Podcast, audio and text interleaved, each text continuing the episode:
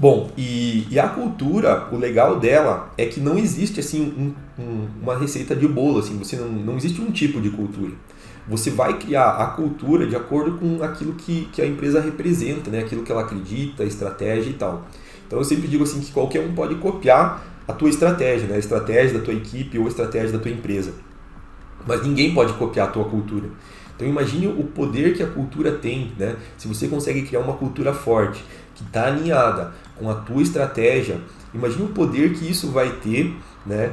É, mesmo que alguém copie a tua estratégia, a execução dela é o que realmente vai importar no final das contas. E quem permite a execução de uma, de uma estratégia é a cultura.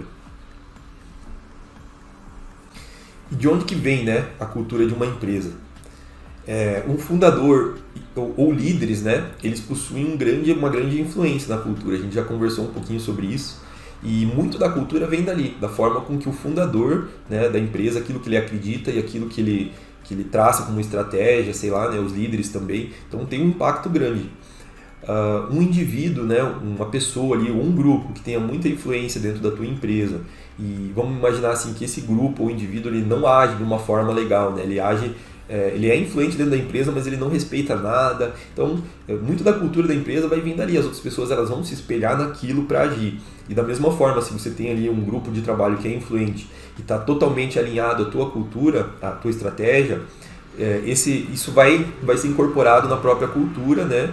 E vai, vai fazer a diferença.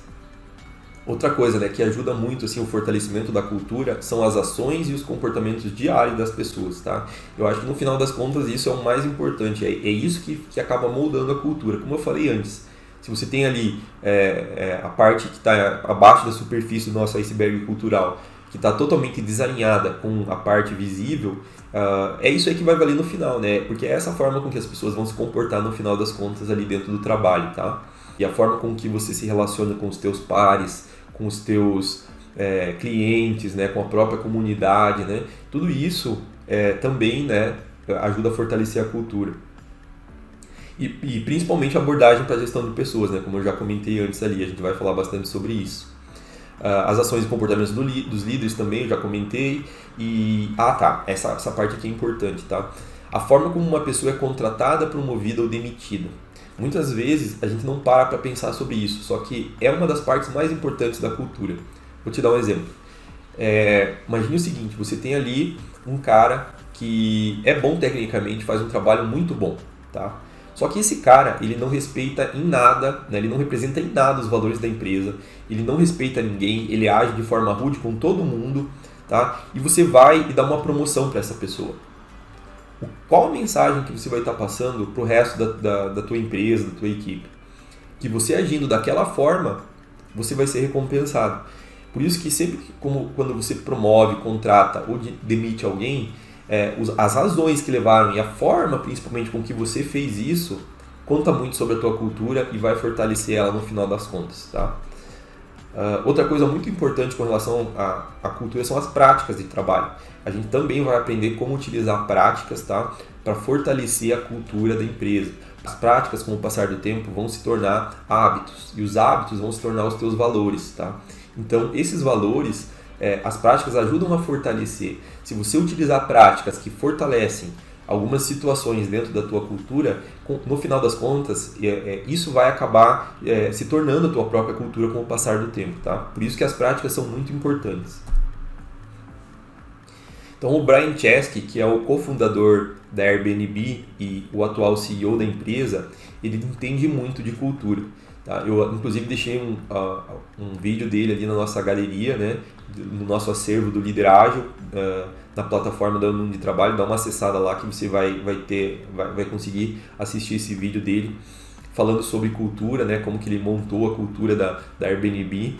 E tudo, tudo é, partiu desse cara aqui. E olha só a, a forma como que ele resp respondeu por que, que a cultura é tão importante para um negócio. Ele respondeu da seguinte forma: colocando de uma forma simples, Quanto mais forte a cultura, menos processos corporativos uma empresa precisa. Quando a cultura é forte, você pode confiar em todos para fazer a coisa certa. Tá? E isso não é da boca para fora, gente. Imagine assim, ó. É, é, é totalmente verdade isso, porque por que, que você insere processos na, na cultura da tua empresa? Porque você quer controlar a forma com que as pessoas vão agir. Você quer que elas façam exatamente aquilo daquela forma. E quando você tem uma cultura forte, isso simplesmente passa a não ser mais necessário, porque as pessoas elas já vão saber a forma com que elas precisam agir né, em cada situação. Então, assim, é, quando você tem uma cultura forte, realmente a parte processual ela pode ser aos poucos indo é, sendo totalmente é, você pode reduzir muito assim os processos, tornando que torna a tua empresa mais burocrática e lenta. Então, é por isso que a cultura é tão importante nesse aspecto. E, e também aqui, ó, alguns pontos que, que, que quando você tem uma cultura forte vão ajudar, né? Ela vai acabar se tornando os princípios pelos quais todos vão recorrer sempre que precisam tomar uma decisão. Foi exatamente aquilo que o Brian Chesky falou ali na, na frase anterior. É, quando você precisa tomar uma decisão, você pode ter um processo ou você simplesmente pode ter uma cultura forte, tá? Que vai ajudar muito mais você é, entender para qual caminho você precisa seguir, tá? Ela vai se tornar uma maneira de alinhar as pessoas aos valores que são importantes para a empresa, obviamente. Vai ajudar a descobrir o que fazer e o que não fazer, né? Porque você vai ter claro isso através da tua cultura você vai saber quem que, que você quer contratar, quem que você quer reter e quem que você vai querer promover, porque isso tem que ser feito com base no alinhamento cultural, tá bom?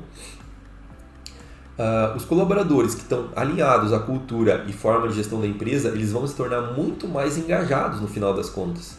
E isso vai fazer uma diferença muito grande, tá?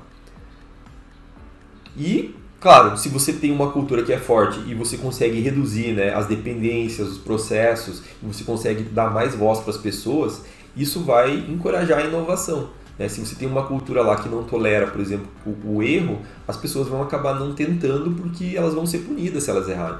Já se você está numa cultura ali que incentiva né, as pessoas a errarem, porque com o erro elas vão aprender, né, se você incentivar o aprendizado também através do erro, né, não adianta nada você errar e não aprender. Você tem que ter uma cultura que incentive o erro e o aprendizado. Tá? Então, quando isso acontece, o que, que, que, que, vai ajudar? As pessoas elas vão ver uma oportunidade e elas vão agir, porque elas sabem que se elas errarem, elas vão aprender com aquilo e não vão ser punidas. Tá?